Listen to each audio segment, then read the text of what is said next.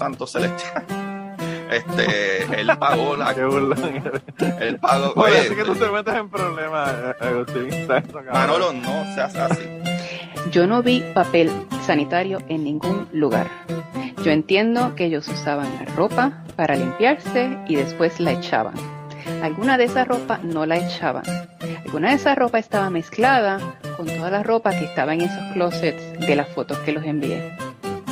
Bienvenidos al podcast cucubano número 200, no, 362. Acabo de ver el número y ya se me olvidó. Así está mi Alzheimer, así que me perdonan el Alzheimer. Eh, pero hoy estoy súper contento porque tengo una invitada con la que yo no hablaba en el podcast desde antes de la pandemia. Acabo de abrir mi, mi programa y darme cuenta de que desde, desde septiembre 21 del 2019 yo no hablo con la invitada que tengo hoy, que bueno, es una, una de las del combo de convite mi día. eh, y que ha estado aquí varias veces, ya eh, las personas que son fanáticos del podcast han escuchado a Vivian Matei varias veces en el podcast. Una fue hablando de el desastre de Mameyes, que ella estuvo ahí presente y, y trabajando, ¿verdad? Con, lo, con las labores de rescate allá y con la coordinación, ¿verdad? Más que, más que todo. Y además de eso, pues también tuvimos un episodio súper interesante hablando de, de cosas más eh, esotéricas, ¿verdad? Más de, del más allá, no del más acá. Y pues hoy la traigo, la traigo de nuevo porque hubo una situación en Twitter bien interesante y quería hablar con ella. Así que, eh, Vivian, bienvenida por tercera vez al, al podcast cucubano. Gracias, Manolo. Siempre es un placer compartir contigo. Pues mira, eh, eh, yo a mí me encanta porque yo te digo para grabar y tú enseguida me dices que sí. Pero eso es instantáneo, me encanta. Y todavía estoy tratando de convencer a, a, a Cepeda a que venga aquí a, al, al, podcast. Tengo que suplicarle al hombre. No sé que voy a tener que ofrecerle dinero como, como hace este Giovanni Vázquez. A Giovanni Vázquez hay que pagarlo para que vaya a un podcast y yo creo que vamos a tener que pagarle a Cepeda para que se dé la vuelta por aquí. Él, él a veces me tiene miedo por los temas que yo trato aquí. Sí, mañana cumpleaños, así que debe estar celebrando desde hoy. Ah, pues mira. Esto va a salir después del cumpleaños, pero, pero qué bueno, pues feliz cumpleaños atrasado, ¿verdad? A, a Cepeda. Espero que, que lo pase en una de esas fondas increíbles. Él se la pasa poniendo fotos de comida en Twitter que me hacen, me hacen pensar que realmente Ponce sí es Ponce, ¿verdad? Eh, a pesar de que, pues, a mí, para mí Utuado es Utuado, pero hay que aceptar que Ponce tiene una, una gastronomía que de verdad que vale la pena uno ir a verla y probarla. Eso es así. La, la próxima vez que vengas a Ponce tienes que ir a la Plaza del Mercado. Ahora hay un ambiente distinto en Ponce. La vieja Plaza del Mercado Isabel II se ha convertido en un, en un punto de encuentro muy divertido. Eh, así que ya sabes que tienes agenda para la próxima vez que visites la isla. Tengo que ir, pero yo tengo que ir a, y, y, tengo que sonsacar con un bourbon a, a Gary Gutiérrez porque si no, no sale de la casa a recibirme con la cuestión de la pandemia y eso, y, y del COVID. Eso es así. Sí, sí, sigue sobreviviendo a la pandemia, como dice él en, en el programa. Así mismo. sobreviviendo al Estado también, sobre todo, que eso, estábamos hablando antes de comenzar a grabar que, que estamos aquí con los dedos cruzados, que el humano no, no, nos, no nos haga alguna de las de ellas, ¿verdad? Que Eso siempre esa gente, cuando menos, cuando menos apropiado es, pues ellos se llevan la luz, tú sabes. De verdad que Sí. yo estoy viendo desde acá toda esa debacle antes de comenzar con el tema de, que, de lo, que, ya lo que vamos a hablar y de verdad que yo no sé, de verdad que yo no sé qué espera nuestro pueblo para hacer algo porque de verdad que eh, cada vez los pisoteos al pueblo por parte del gobierno eh, son peores, ¿verdad? Y de verdad que yo no sé qué va a pasar con eso. Pero eh, va a tener que pasar algo. Parte del tema de hoy de alguna manera está relacionado con esas, con esas discusiones, esas conversaciones que se están dando a nivel público en, en la isla. Sí, no, definitivamente. Yo estaba bien pendiente porque, pues, como te digo, o sea, eh, en, el, en, el, en el 2019, cuando Ricky se fue, definitivamente, ¿verdad? Log- lograron el pueblo de Puerto Rico sacar a Ricky. Yo estaba muy pendiente y a mí esto me está pareciendo bien similar a lo que pasó en el 2019. Así que he, estado bien pendiente de lo que ha estado ocurriendo. Y bueno, las barbaridades que han pasado desde, desde hacer una conferencia de prensa en inglés hasta darnos cuenta de la cantidad de gente que hay en la compañía que son del, del, del centro del rollo, ¿verdad? Del, del partido. Que, Bueno, y, y ahora entre las últimas cosas que han estado saliendo es el hecho de que cuando a ellos los han multado, eh, el pago de las multas sale de las mismas tarifas nuestras. O sea que nosotros estamos quejándonos.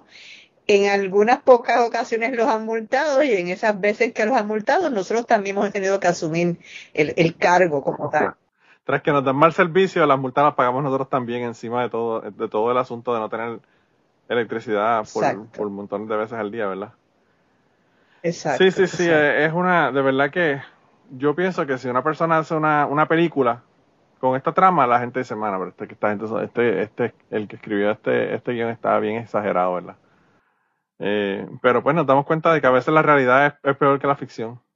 Claro, en este caso, eh, ese, ese esquema, por decirlo de alguna manera, eh, de la privatización, pues ha sido más notable por el hecho de que nos está afectando directamente a cada uno de los puertorriqueños, pero no es el único esquema que se ha dado y esto por años hemos visto cómo se han hecho gestiones de privatización donde se han favorecido unos sectores eh, económicos, eh, beneficiándose también los políticos que están en el poder, eh, sin que necesariamente el pueblo tenga los beneficios que, que merece, ¿verdad? Eh, ahora mismo hay una serie de discusiones que se están dando de, de- del ceder propiedades gubernamentales eh, o que del patrimonio del pueblo. Son muchas en lo que a veces el pueblo se empieza a dar cuenta, ya se han consumado estos eh, contratos libres, pues es, es más, eh, más heavy de sectores económicos eh, vinculados con el... Te estoy perdiendo ahí. Ok, Vivian, escuché, estoy escuchando como la mitad de lo que me estás diciendo. Está cortando, no sé por qué.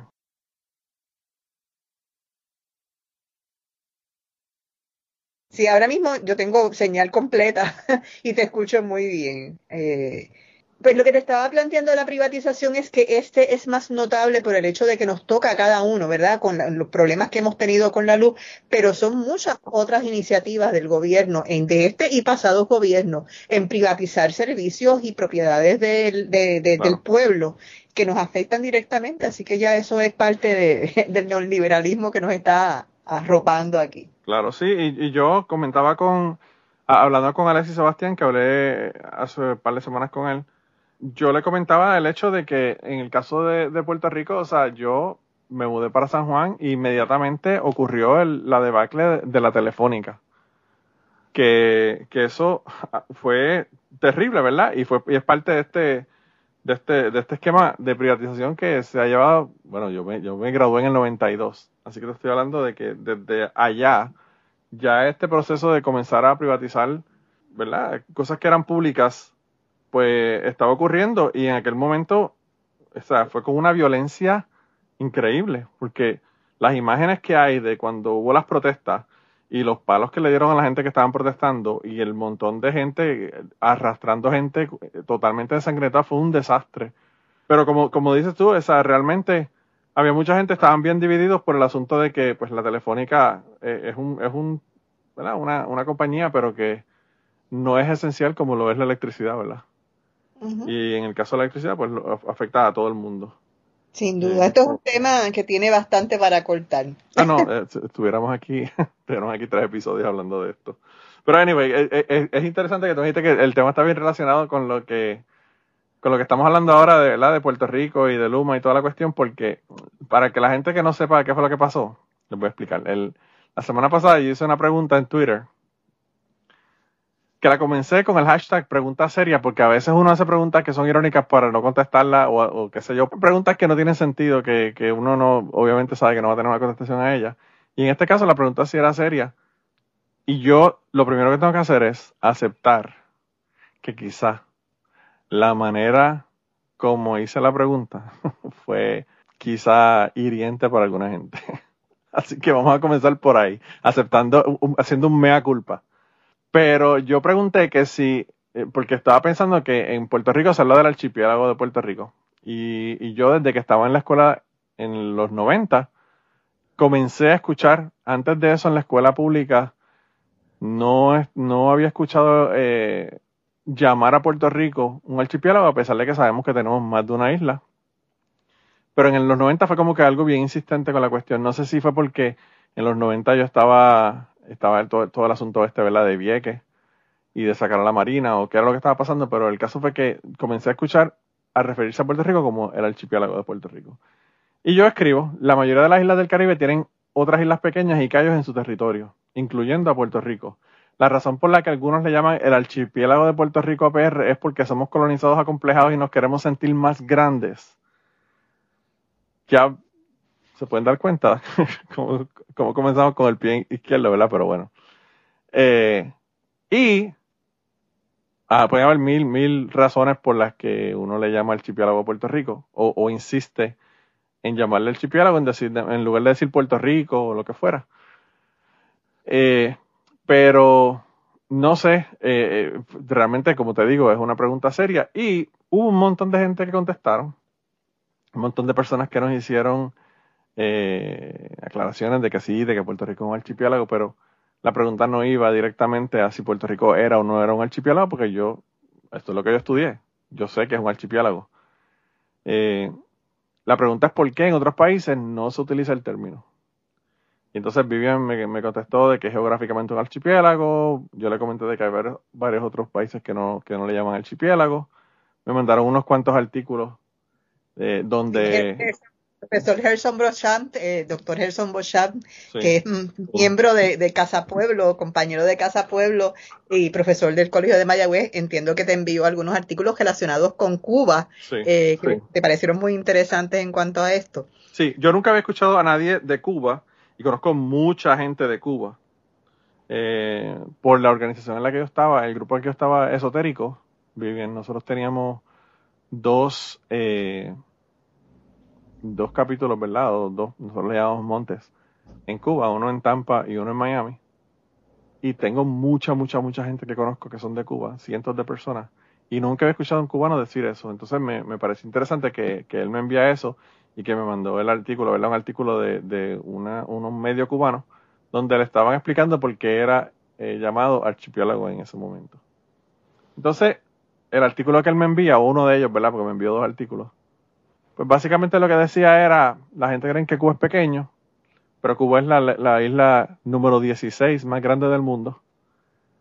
Y además de eso, no somos solamente Cuba, sino que tenemos un montón de otras, de otros callos y islotes y islas. Y pues realmente sí somos un archipiélago. Entonces me pareció, con el artículo ese que él me envía de Cuba, el mismo asunto. Es un asunto de nos están llamando que somos una isla insignificante o pequeña o lo que fuera, y nosotros decimos que somos archipiélagos para, qué sé yo, engrandecer el asunto. Eh, y yo no sé qué tú piensas sobre eso, pero quiero, estoy deseoso. y Gary Gutiérrez me mandó un mensaje y me dijo, estoy loco por escuchar ese episodio. Mira, realmente aquí hay dos temas y, y, el que más me interesa es lo que ocurre con un tweet como este que tú planteaste, ¿verdad? Sí. Porque yo vi que estabas de alguna manera problemizando algo que para mí era muy normal, muy común, que referencia eh, a que somos un archipiélago, porque en términos geográficos es la realidad. Pero como bien también mencionabas, en gran medida esto en la de, las décadas más recientes se ha incrementado porque se ha querido eh, validar que la gente tome en consideración, sobre todo las dos islas principales que tenemos habitadas, Vieques y Culebra, eh, porque por mucho tiempo, inclusive desde parte del gobierno, se han ninguneado los problemas de, de, los viequenses y los culebrenses, ¿verdad? Y, ahora mismo tenemos un problema increíble con el hospital. Es correcto, y con muchísimas otras cosas más que están ocurriendo, la venta de los, de los, eh, eh, de los espacios allí para, para extranjeros, hay muchísimos problemas. Pero obviamente en la época en que se dieron los conflictos con la Marina, primero en Culebra, luego en Vieques, pues se destacaba más con como noticia, eh, sobre todo hablando específicamente de la situación de la militarización. Eh, por lo tanto, cuando yo entro a comentarte en esta línea de, eh, tweets, de, publicaciones, lo hago sin poder entender tal vez esa parte que tú incluyes en tu tweet, que es lo que problema, problemiza, problemiza esa, esa situación, ¿verdad? Que, que realmente, pero ¿cuál es el problema? Que le digan eh, eh, archipiélago, ¿verdad? Hay algunos que dicen, otros que no.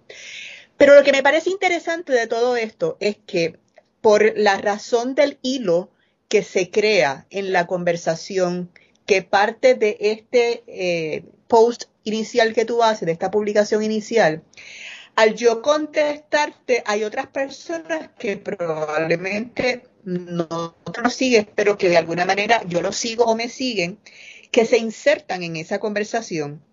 Y de ahí en adelante, aunque yo me aparto del tema porque ya entendía que había dicho lo que quería decir sobre el mismo, eh, ah. surge entonces la controversia. Y llegó el momento en que, en el caso tuyo y otra de las personas, llegaron hasta insultarse mutuamente y se bloquearon mutuamente. Entonces, ¿qué pasa? Yo estoy escuchando, leyendo toda esta conversación entre ustedes que va degenerando y que me parece absurda esa degeneración al nivel que llegó, porque yo conozco publicaciones de ustedes por separado, ¿verdad? Ninguno de los dos los conozco personalmente, a ti te conozco más a través de temprano en la tarde y a la otra persona no sé, no, no lo conozco personalmente, pero veo que llega el punto en que se degenera una conversación de dos personas que están en la misma línea ideológica prácticamente. O sea, que estamos hablando de que tú no estabas discutiendo con un fotuto, no era el otro atacándote ideológicamente, sino que cada cual empieza a asumir unas posturas de los demás que no se conocen entre sí, porque entiendo que tú no conoces a este individuo, tú él tampoco te conoce a ti. y eso es lo que entonces me obliga en un momento dado a yo a intervenir nuevamente y decirle, eh, lo lamento de estar metida en este revolú porque no sé cómo llegar aquí, no sabes realmente. Eh, y ambos muy cortésmente se excusaron conmigo de que me tenían metida y no se habían dado cuenta en la conversación y me dicen, ah, ya, ya se acabó, ya nos bloqueamos mutuamente. Y ese ya nos bloqueamos mutuamente también me duele porque cuando bloqueamos a otro, y yo inclusive para bloquear a alguien tiene que ser alguien muy hostil, eh, porque no me gusta bloquear gente que piensa distinto a mí, porque la idea es que me, me, escuchen y que yo los escuche a ellos, ¿verdad? Eh, pero llegó ese punto que entonces me hace reflexionar y es que entonces entra esta invitación para ver de qué manera esta oportunidad que nos da una herramienta como lo es Twitter de discutir tantos temas, de exponernos con nuestro pensamiento de tanta diversidad de contenidos, muchas veces por ser una plataforma que no necesariamente conocemos con el que estamos discutiendo, porque muchas veces, la mayoría de las veces, las publicaciones van cargadas de emociones, pero también son cortas, donde eh, no necesariamente estamos explicando todo lo que es el concepto, y a veces son conceptos bastante profundos. Pues terminamos muchas veces discutiendo sin entender los contextos en que estamos desarrollando estas discusiones. Y este me pareció un, eh, o sea, porque en, en, un momento dado yo es como si estuviéramos en, en una plaza y ustedes dos están a, los puños y yo estoy parada al lado mirando y qué, qué rayos voy a hacer con estos dos tipos, tú sabes. Y, y entonces esto es cada vez más común, ¿verdad? Y cuando uno se aparta de las discusiones y ve cómo unos y otros están discutiendo, se da cuenta que a veces estamos levantando unos muros que impiden una conversación que pueda llevar a unos consensos que eventualmente van a ser necesarios en los cambios sociales, políticos y económicos que el país necesita. ¿verdad? Así que eh, eh, eh, esa es la preocupación más de si es Puerto Rico o no un archipiélago o, cómo, o por qué razón le decimos así. Me parece que lo más importante es esto, esa reflexión de cómo estamos a veces utilizando herramientas como esta eh, donde nos da muchas veces la impresión de que es algo íntimo, porque fíjate que la mayor parte de los que muchas veces estamos tuiteando lo estamos haciendo con un móvil, con una plataforma móvil, ¿verdad? Y entonces creamos esa, esa, ¿cómo te diría? Esa intimidad de que estoy solo con mi teléfono. A lo mejor estoy sentado en el inodoro con el teléfono, nadie está al Pero lo que estoy haciendo lo estoy haciendo público. ¿Verdad? Y entonces muchas veces esos pensamientos que nos surgen, que a veces no los filtramos, ¿verdad? Los espetitamos de esa manera y ahí entonces se forma el revolú. Yo a veces me divierto, eh, sobre todo por las mañanas temprano que despierto, y a veces pongo algunas reflexiones eh, que tienen un contenido ideológico desde mi propia perspectiva, pero sin ánimo de polemizar. Y de ahí, después que hago eso, me separo, obviamente le doy continuidad, pero entonces veo cómo entran personas que me atacan a mí, yo no les contesto, pero hay gente que me sigue a mí que entonces ataca a los otros y se forman esos revoluces que a veces duran días, duran días. Sí, este, este, este revolú del archipiélago duró dos días, estuvieron dos días o tres casi. Eh, discutiendo sobre lo del archipiélago e insultando y peleando básicamente. Por eso, y, y, este, y tú perdiste a alguien que pudo haber sido un, seguidor y el otro pidió a alguien que pudo haber sido también un seguidor. yo perdí, yo perdí cuatro. Yo te tengo que confesar que perdí cuatro. Ese fue uno de los cuatro que perdí ese día. Eh, eh, y, y, eso no es necesario porque, pues probablemente es cierto que la manera en que tú hiciste la primera publicación ya estabas contestando unas implicaciones que tienen unas cargas ideológicas, ¿verdad? Cuando tú dices, ah, esto es porque somos colonizados, esa es una palabra que como que le, prende la chispa a la gente. Pero a veces tenemos que aprender, y no es, no es, que esté mal que tú lo hiciste, tú lo hiciste honestamente y eso es lo que pensabas en el momento. Pero cuando entonces empezamos a reaccionar a las otras personas, tenemos que ser cuidadosos, ¿verdad? Y, y, y, esto que te digo a ti, y a lo mejor si Gary me escucha también, eh, porque yo también he polemizado con él en cuanto a algunas cosas que él dice en el programa y en el podcast. Yo creo que una cosa es nosotros expresarnos, como se expresaría un artista, eh, como se expresaría un ideólogo, de que yo pienso así y simplemente lo quiero decir yo usualmente veo estas plataformas de una perspectiva un poco distinta. No es que deje de dar mis, opiniones, ¿verdad? Porque pues, pues, uno las tiene y las comparte. Pero siempre tengo detrás de la oreja la educadora y la comunicadora, que son las que me jalan la oreja, porque me hacen pensar primero en mi audiencia, en mi receptor, que en lo que yo estoy diciendo como tal, de manera que yo pueda ajustar mi mensaje a aquella persona a la que yo quisiera que escuchara mi mensaje. ¿Por qué? Porque muchas veces estos temas que tocamos, la idea precisamente es abrir un canal de comunicación, abrir una conversación para compartir ideas de parte parte. No es nada más para que me escuchen, yo quiero también escuchar a los demás, aun cuando piensen bien distinto a mí. ¿Verdad? Yo usualmente los fotutos no los, los, los eh, no los bloqueo porque me alegra que me escuchen, que me vean, que me lean, tú sabes. Y entonces tenemos que ver que cada vez nos individualizamos más y lo que vale es mi opinión y todas las demás las cancelamos. ¿verdad? Ese, es el, el, concepto este de la, de la cultura de la cancelación. ¿Y quién gana con esa cultura de la cancelación? Pues ganan los que están en el poder porque estamos acá entretenidos nosotros disparándonos unos a los otros, disparándonos en los pies, ¿verdad? O cantándoles al coro en unos momentos dados que decimos una, ah, yo digo esto y fulanito, me dijeron que estaba bueno, porque le estamos hablando a gente que habla igual que nosotros.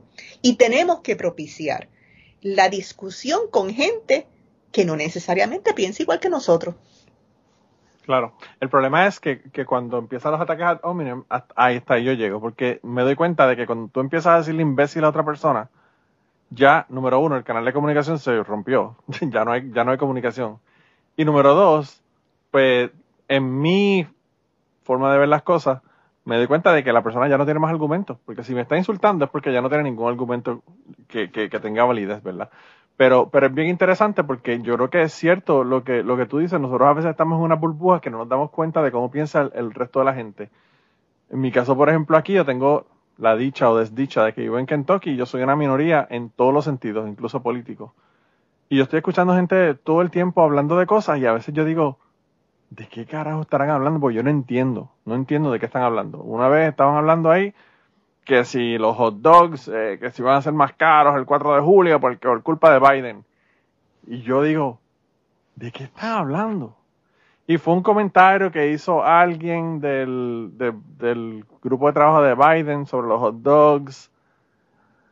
Y yo como que, o sea, esto si tú no estás viendo Fox News, no lo ves, no sabes que esto existe. Y en mi caso, que yo no estoy viéndolo, pues obviamente no sé de qué están hablando. Claro, lo que pasa es que nosotros, eh, y tú eres mucho más joven que yo, pero nos hemos socializado en, en, en, los que somos más viejos sobre todo, a, compartir en unos círculos de gente con los que teníamos relación.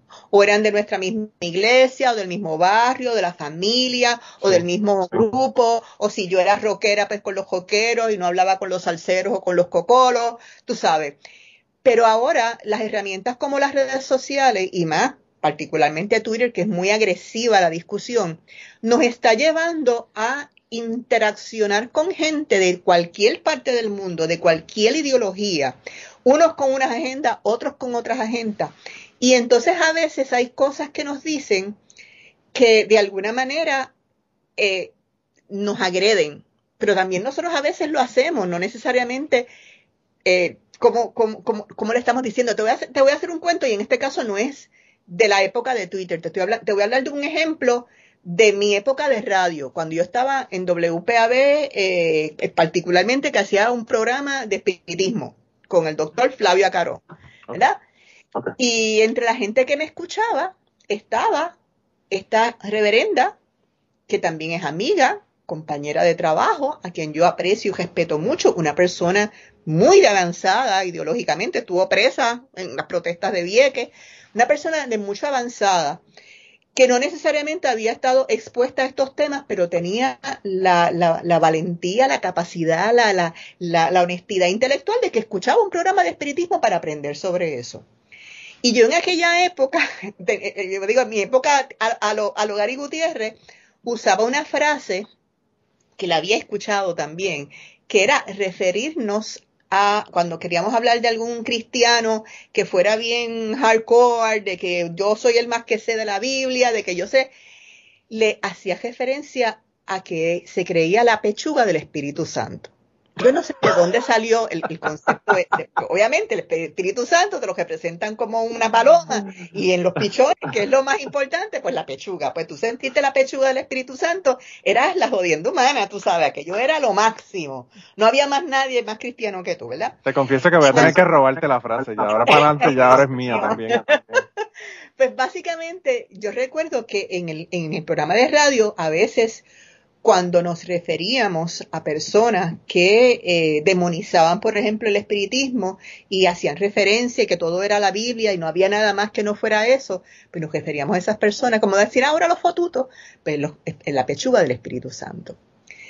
Y un día esta amiga que es muy, muy, eh, como digo, muy comedida, muy, muy seria, muy, una persona de mucha luz, me dice, mira, a mí me gusta, interesante, me gustan tus programas, chichichija, pero honestamente cada vez que tú te refieres a los cristianos como la pechuga del Espíritu Santo, a mí me ofende.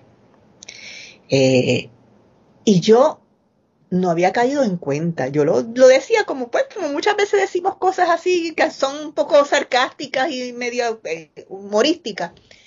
Y ahí yo me di cuenta de que yo estaba utilizando un término que no era necesario para lo que yo estaba explicando, que no era necesario, era algo que estaba insertando sin que cambiara, era un marcaje que estaba utilizando en mi discurso que estaba ofendiendo a gente que a mí me interesaba que me escucharan. Y yo en ese momento le pedí excusas a ella, ¿verdad? Y, este, y le dije, mira, este, discúlpame, yo no había visto desde esa perspectiva. Y de hecho, seguimos siendo muy buenas amigas y ella se llegó, siguió interesada en el tema. Pero a veces nosotros tenemos expresiones que alejan a otras personas, que insultan a las personas sin que nosotros nos demos cuenta. Y hoy en día estamos peleando también, sobre todo con millennials y centennials que son muy susceptibles a veces a una serie de cosas, a veces entendemos que son un poco más exagerados de la cuenta, pero también eso tiene una razón de ser dentro de la psicología social, ¿verdad? En las últimas décadas de nuestro planeta, se ha estimulado mucho el individualismo y se ha estimulado mucho el que la gente se sienta amenazado por el otro, ¿verdad? Vemos la otra edad como algo amenazante y, muchas veces es inculcado por los mismos que están en el poder porque mientras estamos peleando acá entre nosotros mismos, ellos están allá hartándose, ¿verdad?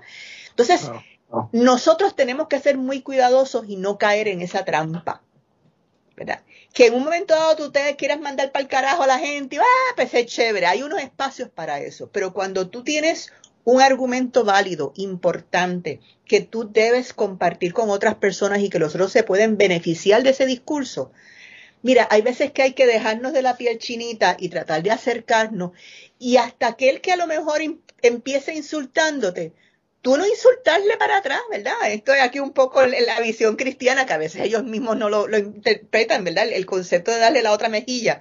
No es porque Jesús fuera un esángano de que le gustaba que le dieran, tú sabes. Pero eso es metafóricamente una manera de decir, mira, si empezamos esta guerra de tirarnos unos a los otros, ninguno de los dos vamos a ganar, ¿verdad? Hay que a veces ceder y educar al otro. Hay algunos que nos sacan la, la, la, la paciencia, ¿verdad? Pero tampoco podemos ser tan tiquismiquis en todo este tipo de cosas. Yo a veces pongo cosas y la gente entra a mi, a mi perfil, ay, tú eres vieja, los otros días me dijeron, mira, vete a hacerte una, una cirugía plástica. Me está insultando en mi carácter personal. ¿Tú sabes qué? ¿Tú crees que a mí eso me molesta? ¿Verdad? A, la pobre Johanna Rosalía cada, cada jato, los otros días puso algo de que se había vacunado y había en chévere y qué sé yo, y la atacaron y misericordia uno, no, no, anti-vaxxer, tú sabes. Oye, pues está bien, tú puedes debatir y decir, mira, ah, pues mira, lamento mucho, pero en este caso le, dije, le desearon hasta la muerte. O sea, ¿qué, ¿qué tú ganas con eso? O sea, no gana nadie. No gana al que estás insultando, no gana el insultante, pero tampoco ganamos ninguno de los que estamos escuchando porque llegamos y nos, desvinculamos de esa conversación que a lo mejor ambas partes tenían algo importante que aportar. Y, lo, y el asunto no es ese, eh, yo lo veo a todo el tiempo porque, bueno, muy bien, yo tenía un podcast de ateísmo, así que te podrás imaginar la cantidad de cosas que yo podía hacer un, podcast semanal de los mensajes de odio que me llegaban, ¿verdad? De los tweets de odio y todo lo demás, como hace Richard Dawkins. Richard Dawkins a él le parece tan gracioso a la gente cuando le manda mensajes de odio que él hace videos leyendo los mensajes de odio que le envían. Eh, y yo creo que sí, y en el caso de este, de esta situación, ¿verdad? De la que estamos hablando, de lo que pasó la semana pasada en Twitter, a mí todavía me parece peor el asunto, ¿verdad? Porque, por ejemplo, en mi caso, que yo bloqueé a este, esta persona, que tú dices que tenemos muchos tweets que son muy parecidos, que estamos en, la, en el mismo lado, pues mira, como dicen los gringos, divide and conquer. Si tú te pones a la gente a pelear, que son del mismo lado, pues estamos bien mal, tú sabes, porque necesitamos que todo el mundo esté eh, trabajando para el mismo propósito. Aquí en Puerto Rico se han desatado entre el mismo independentismo y dentro de sectores de avanzada unas guerras a muerte. Pero también tenemos que tener cuidado porque según a veces nosotros criticamos a los fotutos, a la propaganda, de que tú sigamente seguías tal cosa, a veces la izquierda cae en lo mismo. Y porque fulanito sea el mejor candidato para tal o cual cosa, o sea, un buen líder, o hizo esto bueno en la lucha en torno de defender las playas, tampoco podemos ni demonizar como hacen los contrarios, pero tampoco podemos endiosar, ¿sabe? Todo el mundo aquí tiene su, su, su como digo yo, su demonio. Todos tenemos una, un, espectro de, de, aciertos y desaciertos. Yo puedo haber sido muy buena opinando en unas cosas y a lo mejor en otras cometí errores en la manera en que me expresé o, o tengo una, una, una visión equivocada. O meter la pata en lo que hiciste, o sea. Exacto, eh, eh, eh, Ricky Martin era la última Coca-Cola del desierto en Puerto Rico. Y ahora yo no sé en qué, en qué posición está, porque está súper dividida la gente con el asunto de Ricky Martin y el sobrino. Y, y eso pasa cuando le hacemos culto a una persona en vez de a las ideas, ¿verdad? porque pues realmente las cosas como tú dices que puede estar planteando una persona pueden ser muy válidas, pero cuando, cuando pensamos que la persona está por encima de todo lo que nosotros podemos pensar porque, eh, wow, tremendo, tremendas ideas. Y después la persona resulta que, qué sé yo, se robó X cosa o, o qué sé yo, tuvo, tuvo sexo con un sobrino que es o puede que no sea menor de edad. Eh, pues tú sabes, todas estas cosas uno dice como que, wow, eh, yo en mi caso, yo no sé si tú has escuchado ese episodio, pero hay un episodio que yo tengo del podcast que se llama la pirámide del pederasta, donde yo hablo del, líder del, grupo en el que yo pertenecía, el grupo esotérico, que resultó ser un pedófilo. ¿Tú te crees que yo eh, quité y, deseché todos los conocimientos que yo aprendí de esta persona porque el tipo era un pedófilo? Pues mira, eh, me tomó mucho tiempo trabajar con eso y poder entenderlo, pero yo lo que la persona dijo, que me funciona, que tiene valor y que es positivo, yo me quedé con eso a pesar de que la persona es un pedófilo. Rechazo todo ese otro aspecto de, esa persona, obviamente. Y, y- y si Pero, nos vamos pues. a poner bien, bien puristas y nos vamos a poner bien feministas y antimachismo y qué sé yo, pues descartamos a Picasso y descartamos a Dalí y descartamos a Einstein. A Gandhi. a Gandhi. A Gandhi. Es que tenemos que ver, tenemos que ver porque a veces nos vamos a esta visión purista. Mira, desde la perspectiva espiritista, nosotros somos un planeta bien atrasado. Aquí no hay nadie que tenga alitas de ángel ni nada. O sea, aquí estamos en un, en, en- en un planeta donde estamos eh, eh, bien atrasaditos aprendiendo, a- a- aprendiendo a desarrollarnos en, en nuestra evolución, ¿verdad? Y, y aquí nosotros no podemos estar presumiendo nada. Ahora mismo nos estamos peleando aquí por la eh, eh, por la Heina que se murió, ¿verdad? Sí. Ay, que si esto, ay, uno por pro Heine, no, otro que es el sinvergüenza. Pues mira, estas discusiones son importantes ver a las personas en su sano contexto. O sea, yo no veo a la soberana como el demonio, pero tampoco la veo como esta figura angelical. O sea, todos tenemos todas estas eh, gamas porque estamos en un proceso de aprendizaje. Tan pronto tú presumes que lo sabes todo, ahí te conviertes en un ignorante porque dejas de aprender, dejas de escuchar al otro, ¿verdad? Siempre tenemos que tener esa, e- e- esa duda que nos lleve a escuchar cosas distintas. Porque cuántas cosas, si nosotros miramos hacia atrás en nuestra historia, cuántas cosas en un momento dado creíamos que eran ciertas y después nos dijeron que era lo contrario. Y todo esto tenemos que enmarcarlo dentro de un proceso propagandístico del Estado, de- del, del poder económico, que nos ha ido socializando hacia esas, eh, esas visiones de mundo. Cuando yo estaba en la escuela elemental en la década de los 60, los libros de texto decían que Puerto Rico no tenía recursos naturales. Eso a mí siempre se me quedó, Claro. ¿verdad? Y siempre, siempre a mí me decían que Puerto Rico era súper pequeño, que por eso era que teníamos que estar asociados a, a los Estados Unidos, porque no podemos, no podemos hacer nada, porque somos una, una isla súper pequeña. Y a eso fue que vino el- la pregunta, porque, o sea, ¿a cuánta gente, al igual que a mí, le dijeron lo mismo en Puerto Rico? Y quizás por eso es el énfasis de la cuestión de lo del archipiélago, quizás esa no sea. Y yo incluso estaba deseando que alguien me dijera lo contrario. Y, y hubo personas que me dijeron lo contrario, porque Gary Gutiérrez no me contestó en Twitter, pero Ga- Gary Gutiérrez me mandó un mensaje y me dijo, tengo entendido que en la década de los 70, cuando comenzó la, ley- la, la lucha por, por, Vieques, Vieques y Culebra, fue que se comenzó a hacer este asunto. Y yo dije, "Ma, eso me hace tremendo sentido. Eso 100% me hace sentido.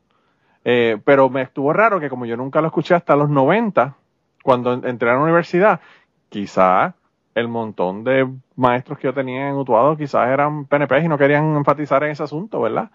Eh, pueden haber mil razones por las que yo no lo escuché antes, pero Bueno, me y pareció hay- extraño en ese momento. Hay mucha gente que no se refiere, o sea, cuando hablamos de archipiélago, no es la forma común en que nos referimos, porque, bueno, porque todas las vidas, todos lo- lo- los estamentos de cómo nos referimos a la isla, es Isla del Encanto, la isla del Caribe, la isla, o sea, eh, culturalmente hablamos y nos referimos como que es la isla de Puerto Rico, ¿verdad? Sí. Ya cuando estamos hablando en otros términos, ¿verdad? Y queremos destacar la territorialidad de, el- de la nación, pues entonces hacemos referencia a, a- a la cuestión de la- del archipiélago. Pero no es que ahora todo el mundo le dice archipiélago, tú sabes. No. Tampoco es una cosa de un, de un lado a otro. La razón, la razón por la que esa pregunta salió ese día fue porque yo estaba leyendo los tweets, como tú haces por la mañana, que haces el café y te metes a Twitter a ver qué está pasando. Sobre todo yo, pelear, porque yo estoy alejado de Puerto Rico y, y así es como que me entero de, de que. Yo me entero de, de qué es lo que está pasando en Puerto Rico a través de Twitter y a través del grupo de, de cucubano que tengo en Telegram, que esa gente, esa gente saben todo. esa a veces están hablando de algo y yo digo, ¿de qué rayos estarán hablando? Y voy a Google y digo, ah, si fue que qué sé yo, mataron a un, a un, a un chamaquito que estaba en una boba robada a la policía. Ahora entendí qué fue lo que pasó. Y entonces ahí es que como que yo caigo en tiempo de qué es lo que está ocurriendo. Y en el caso fue que ese día hubo como seis o siete tweets donde las personas, diferentes personas estaban refiriéndose a Puerto Rico como archipiélago. Y dije, coño, hace tiempo que yo no escuchaba que le llamaran archipiélago. Y qué coincidencia que hoy cuatro personas o cinco personas en Twitter han mencionado el asunto del archipiélago de Puerto Rico. Y entonces ahí es que hago la pregunta, ¿verdad? Mira, Pero aquí eso- en Twitter te, en Twitter te asesinan por cualquier cosa. Sí. Yo, hubo, hubo hoy, por ejemplo, para ponerte un ejemplo trivial, un tweet que decía, ¿cuál fue el peor concierto que tú has ido? Y pues un montón de gente. Alguien comentó, esa persona que hizo la pregunta es un, es una, parece que es una compañía, un grupo, no sé, whatever. Sé que no es una persona como tal. Alguien de mis amistades contestó, yo veo el tweet de esa persona y digo, ah, qué chévere. Le contesto que el peor concierto que yo fui fue el de Sting, que me quedé dormido, literalmente.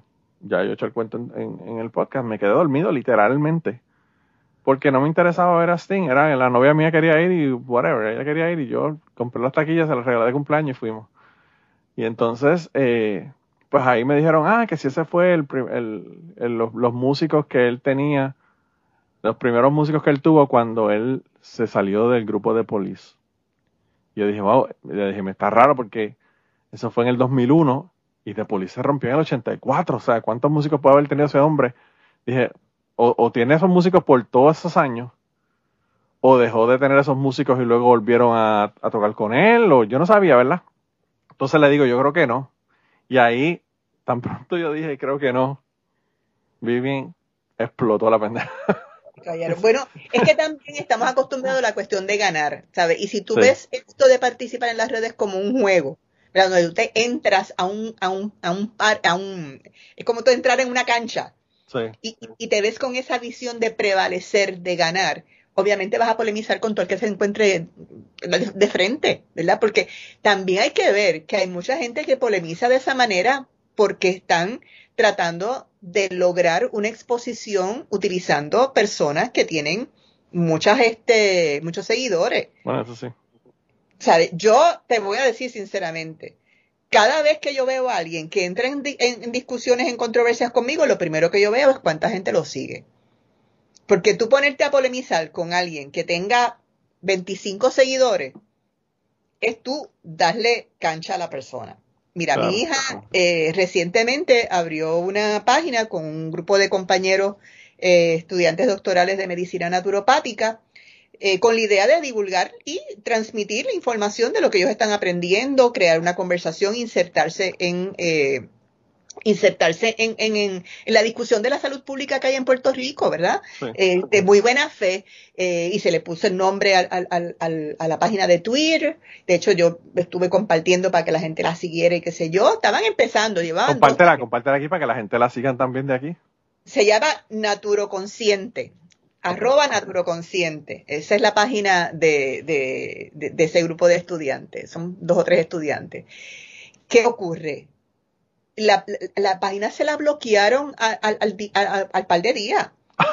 sin ellos haber hecho nada de polémica ni nada, nada porque alguien entró a discutir, ah, ustedes son anti-vaxxer, qué sé yo, cuando no es la realidad. Claro. O sea, ellos vieron la cuestión natural, ah, pues ya tú eres anti-vaxxer. Pues ya los denunciaron. Sí, ya, fue, by the way, fui a buscarla, todavía está, todavía está cerrada la cuenta, no aparece. Y ya, ya paren, eh, se llama Naturo con ciencia, pero conciencia como ciencia. Y el, el, el, el tag es naturoconsciente. Wow. Naturoconsciente.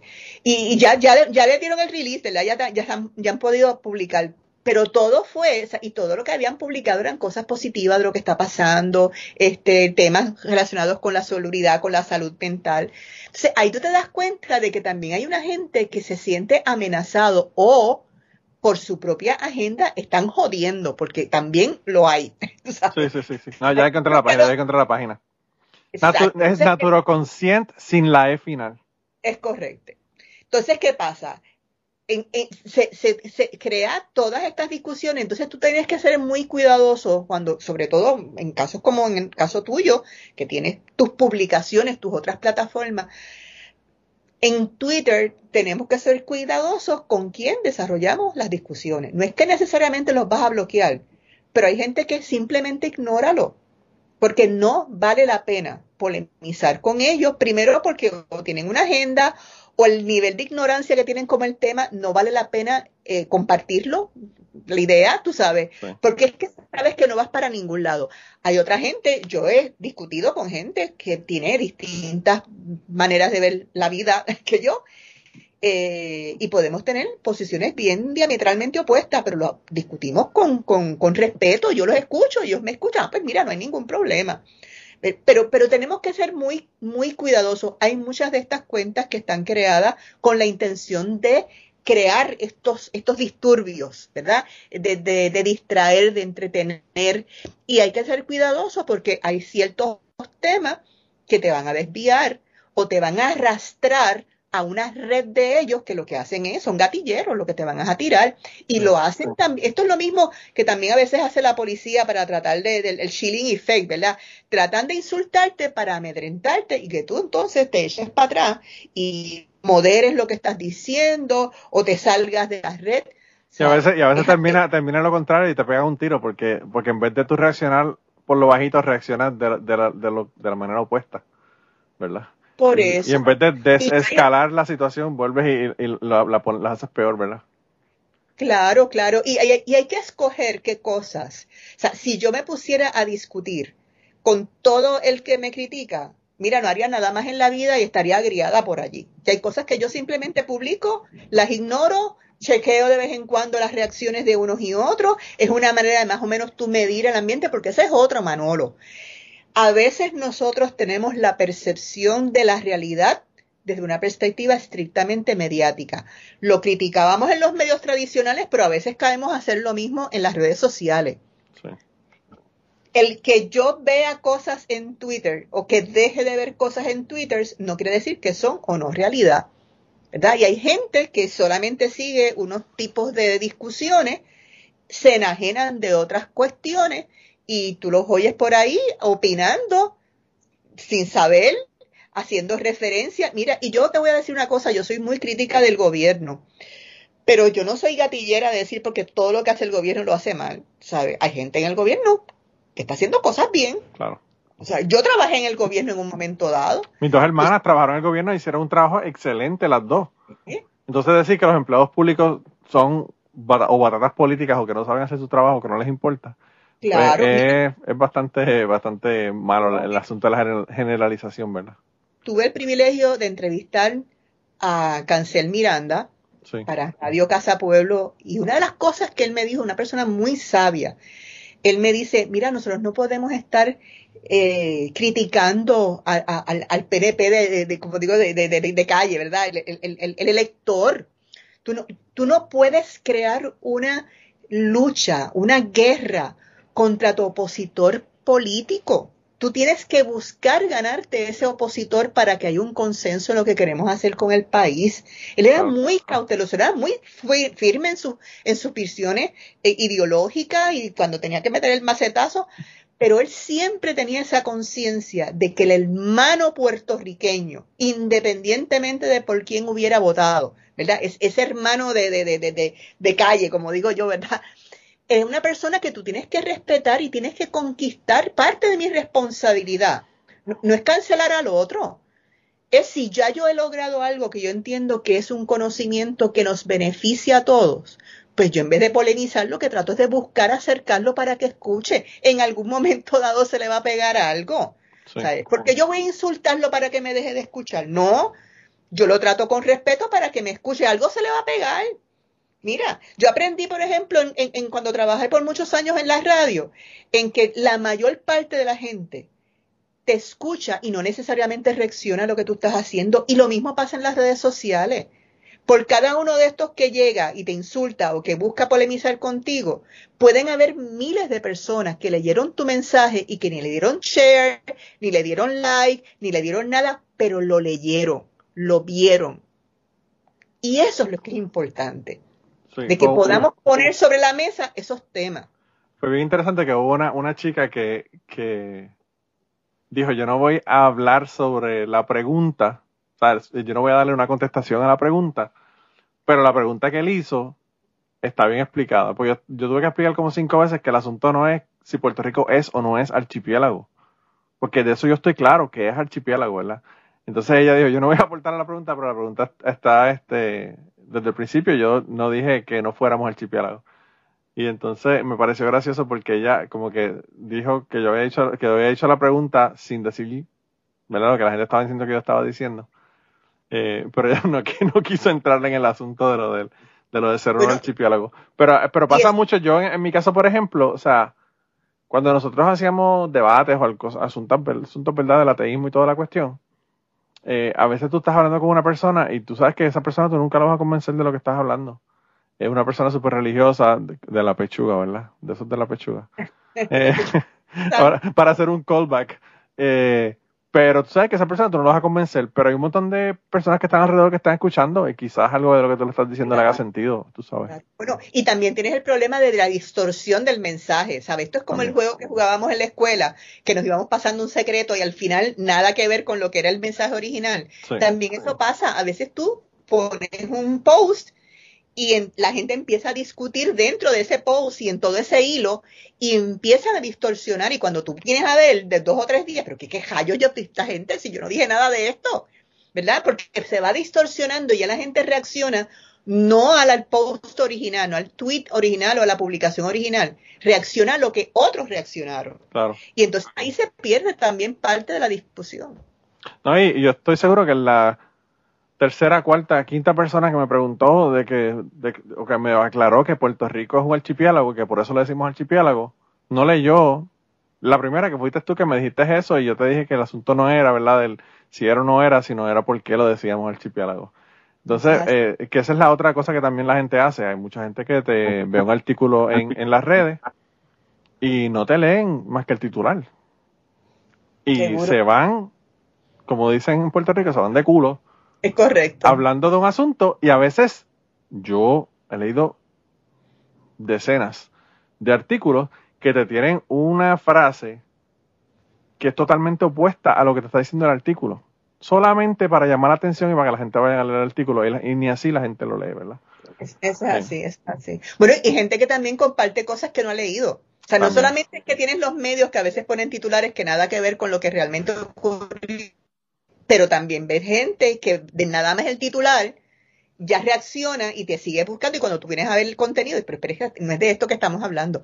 Mira, quiero aprovechar, te quiero, quiero, quiero eh, aprovechar la confianza para promover otra cosa aquí en tu, eh, en tu podcast, porque yo sé que hay mucha gente que lo escucha, sobre todo mucha gente que está en la, en la diáspora y, te sigue. 60% eh, de la gente está en la diáspora.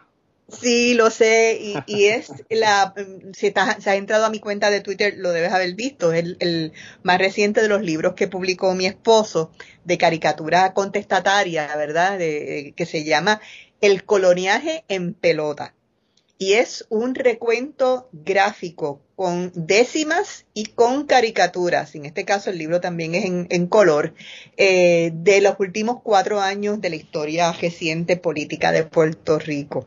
Así que pueden verlo los que me siguen en Twitter, ¿verdad? Mi, mi tag es arroba matei, M-A-T-T-E-I de punto. Eh, mi esposo se llama Jesús Ortiz, también lo pueden seguir en, en, Twitter. Y aquellos que estén en la diáspora pueden eh, eh, adquirir el, libro, si lo quieren adquirir, a través de la página del Candil, que tiene entrega a, en Estados Unidos y en distintas partes del mundo. En Puerto Rico, pues están las principales librerías disponibles pero yo sé que, que tu audiencia y tú en particular lo van a, lo van a disfrutar mucho. Yo incluso, Se llama el yo incluso, en pelota. El coloniaje en pelota, sí. Yo, yo incluso promoví el, el anterior, que me pareció otro libro genial.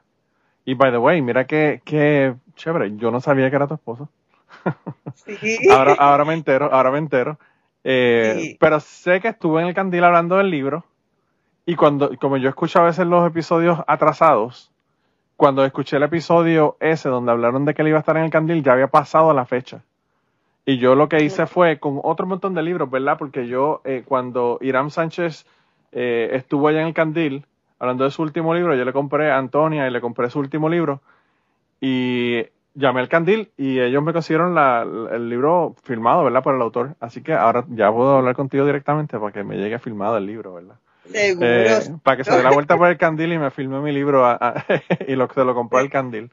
Pues eh, seguro que sí, seguro que sí. A mí me pareció de verdad que genial. Eh, este, este no les puedo hablar, pero si es la mitad de genial que el anterior, de verdad que pues, este está, mejor. Este está mejor porque los, los dos primeros libros que él hizo, que eran tomo uno y tomo dos de cómo piensa el colonizado, serán solamente en blanco y negro, ¿verdad? Eran solamente las caricaturas. Este de ahora, aparte de que también tiene un, montaje mucho más eh, sofisticado, además de las caricaturas, que muchas de ellas están en color, también incluye décimas. Eres muy bueno trabajando las décimas. Y entonces combina ambas cosas. Y está muy fuerte en términos de, del contenido ideológico, ¿verdad? Estamos hablando de un libro de eh, arte contestatario. ¿verdad? Eh, eh, el tema es, es, así que los invito a todos los que nos están escuchando a que busquen el coloniaje en pelota y que nos sigan en Twitter también. En Twitter él, ha puesto también muchos de los eh, de las imágenes. Él también tiene su página en Facebook, algunas de las imágenes y, y, siempre hace su caricatura de lo que está pasando. De hecho, ayer puso una, una décima que se inventó sobre la muerte de la eh, de, la, reina. Sí. Estaba bastante fuertecita y estaba la gente loca con. pues mira, eh, tenemos que hablar para, para, que me lo para que me lo filme porque quiero tenerlo eh, como te digo eh, a mí el libro anterior me encantó eh, y él hace unas, unas cosas que a veces uno yo en mi caso por ejemplo no me había puesto a pensar. Él, en el libro anterior él habla sobre los perros y este amor que le tiene la gente a los perros verdad si es una cuestión que, que está relacionada con el colonialismo o no y es algo que yo nunca había pensado verdad pero aquí aquí en Estados Unidos tratan mejor a la gente a, los perros que a la gente a veces eh, y, y, fue algo que pues él menciona en su, en su libro anterior y yo no, yo no, no me había puesto a pensarlo hasta que lo vi en el libro y dije como que wow, eh, de verdad que es súper interesante. Y yo pienso, eh, y ahora te lo digo, y no porque está hablando contigo, se lo comenté a Gary cuando me enteré de, que había sacado el libro anterior y, y, lo recibí, que está dentro de un montón de personas en, en Latinoamérica y en Puerto Rico en donde utilizan este tipo de arte para llevar unos mensajes eh, súper importantes, ¿verdad? En, el caso, por ejemplo, de Kino con Mafalda, que lo hizo por, por años, ¿verdad? Claro. Eh, y, y, no solamente eso, o sea, en cosas hasta como Mad Magazine, por ejemplo, que tiene mucha, mucha crítica social y mucha crítica política, que se hace de, ese, de, esa, de esa manera, ¿verdad? Y Rius, Rius en México también, también ¿verdad? Rius, sí. Pues esa es parte de la, de la, de la tradición. Y, y, te lo cuento porque también es interesante. Él hizo una caricatura, antes de sacar este libro, había hecho una caricatura del libro anterior, o creo que la había, él la había puesto, porque a veces él hace algunas que no están publicadas y las pone en sus redes sociales, y eh, representaba a la juez eh, Swain eh, como una mujer negra, y obviamente al ser caricatura estaba destacando caricaturescamente elementos de una mujer de facciones negras. Y eh, aparentemente, sin permiso y sin nada, uno de los grupos del Partido Independentista eh, usó esa imagen en una promoción de una conferencia que ellos tenían sobre el tema de, de los casos estos este, con la jueza y de la Junta de Control.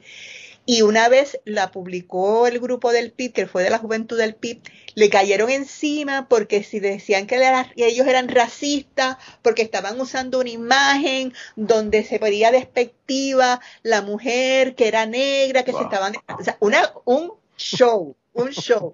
Entonces, aquí te das cuenta, de hecho nosotros cogimos la, la caricatura, la estuvimos analizando, pues mira, sí, tiene unos rasgos que lo dramatizan, ¿verdad? Y que, que lo ridiculizan hasta cierto punto. Claro. Pero ridiculizando a la negra o a la mujer negra. Estamos hablando de que la caricatura contestataria ridiculiza, satiriza, eh, agrede, ¿verdad? Es una, una, forma de, de, de, provocar, de provocación. Claro. Entonces ahí todo se fue por la cuestión de que el artista y el PIB son racistas. O sea, y nosotros, ok, chévere, bueno, pues también esos son los riesgos que tú te tomas, ¿verdad? Ah, este, y, y, y, y, obviamente, pues el artista lo representa como quiere precisamente para eso, para el disruption, eh, para provocar, para provocar a la gente.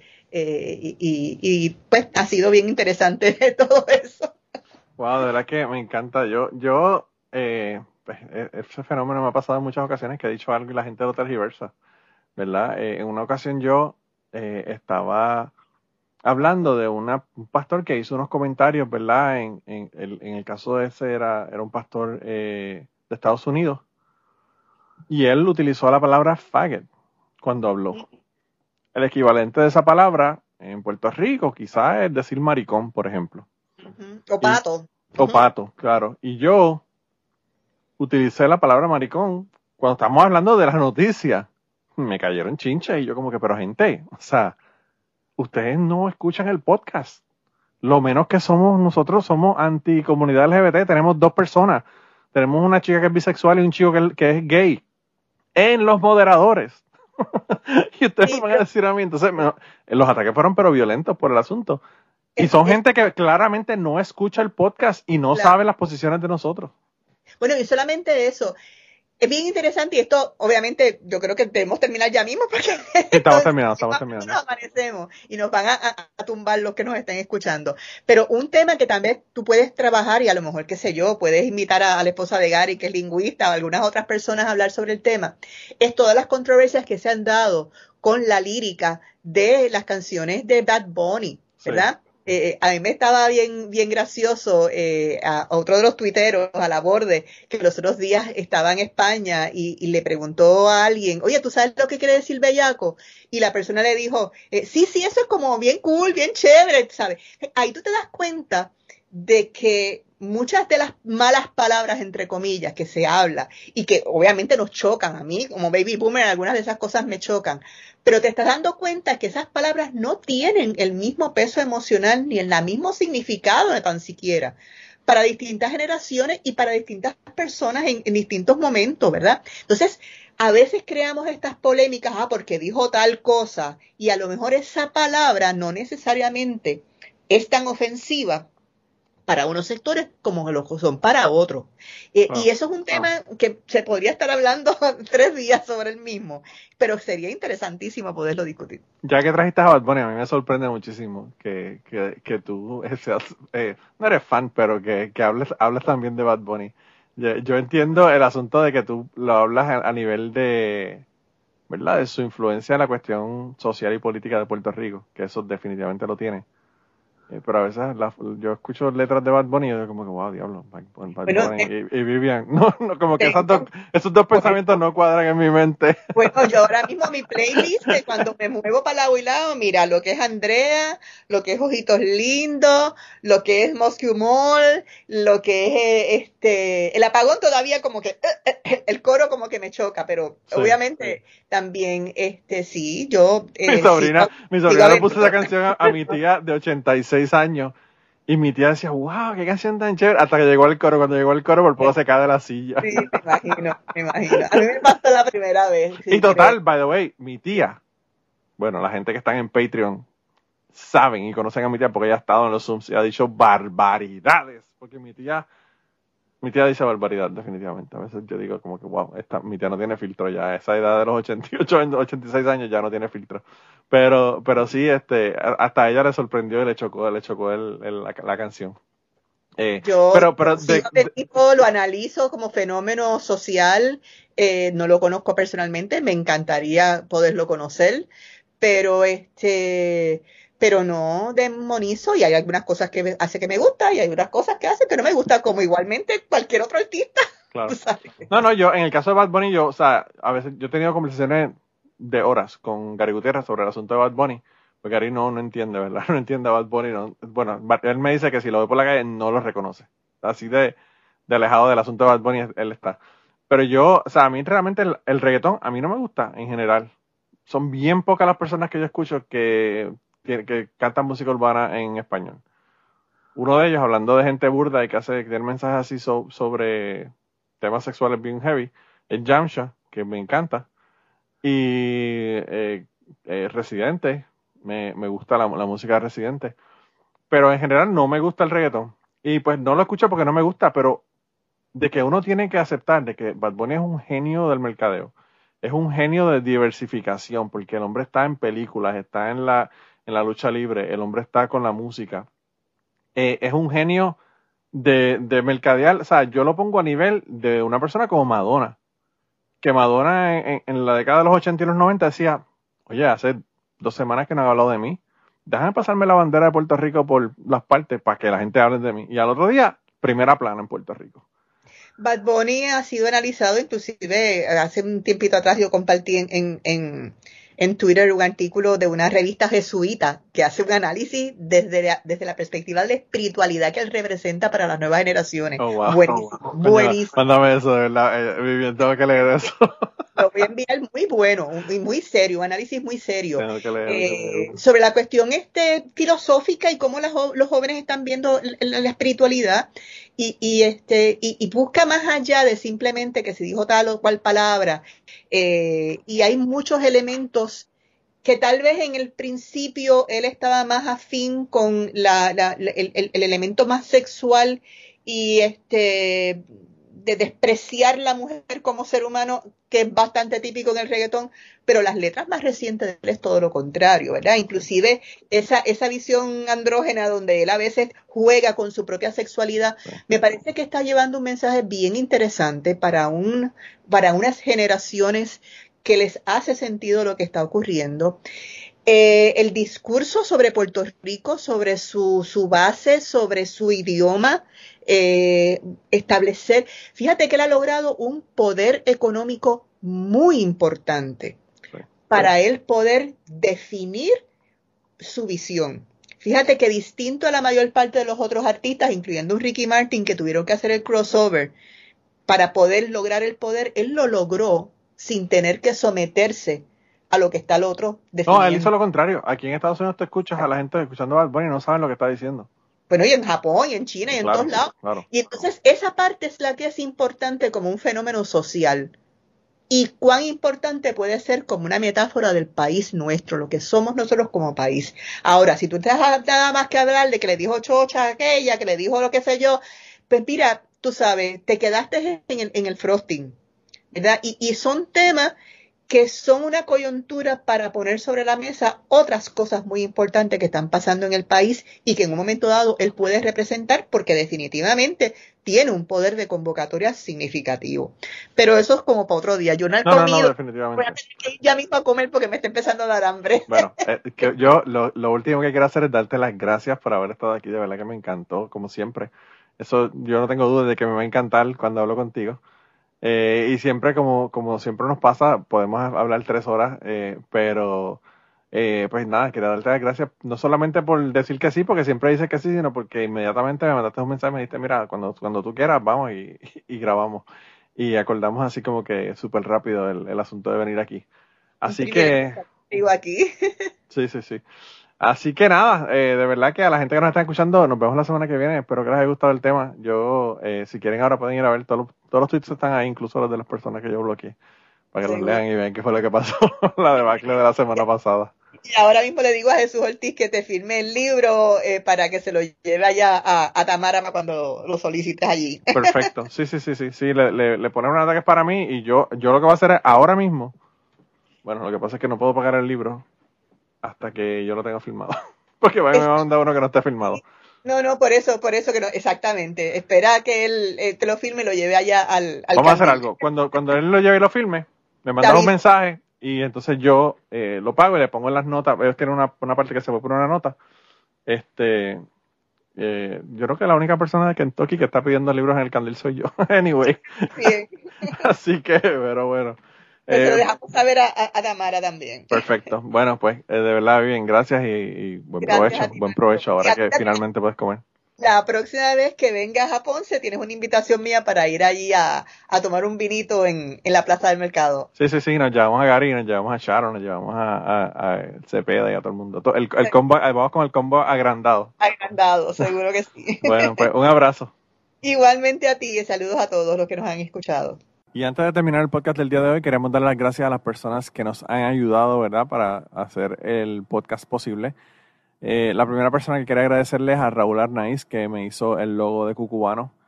Eh, Raúl Arnaiz lo consiguen en patreon.com slash Raúl Arnaiz y allá pueden ver sus trabajos. Realmente al- Raúl es tremendo artista. Y además de eso, la canción del podcast la canta Maida Belén con Rafi Lina en la guitarra y Kike Domenech en el 4. Queremos darle las gracias también a ellos por permitirnos utilizar la canción para el podcast.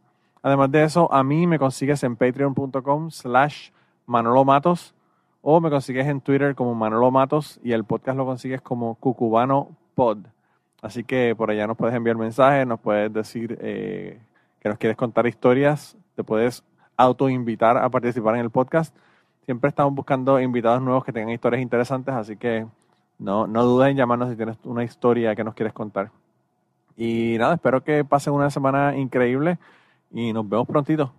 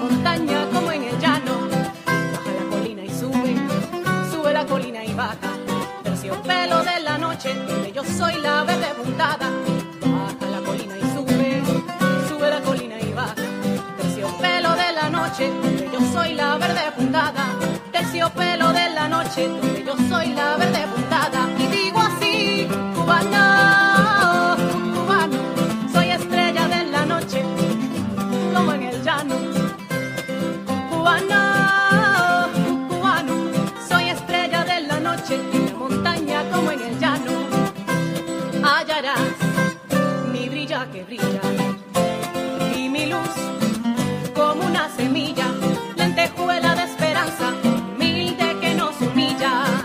Y notarás que rompo la noche. Donde voy, soy luz que te asombra.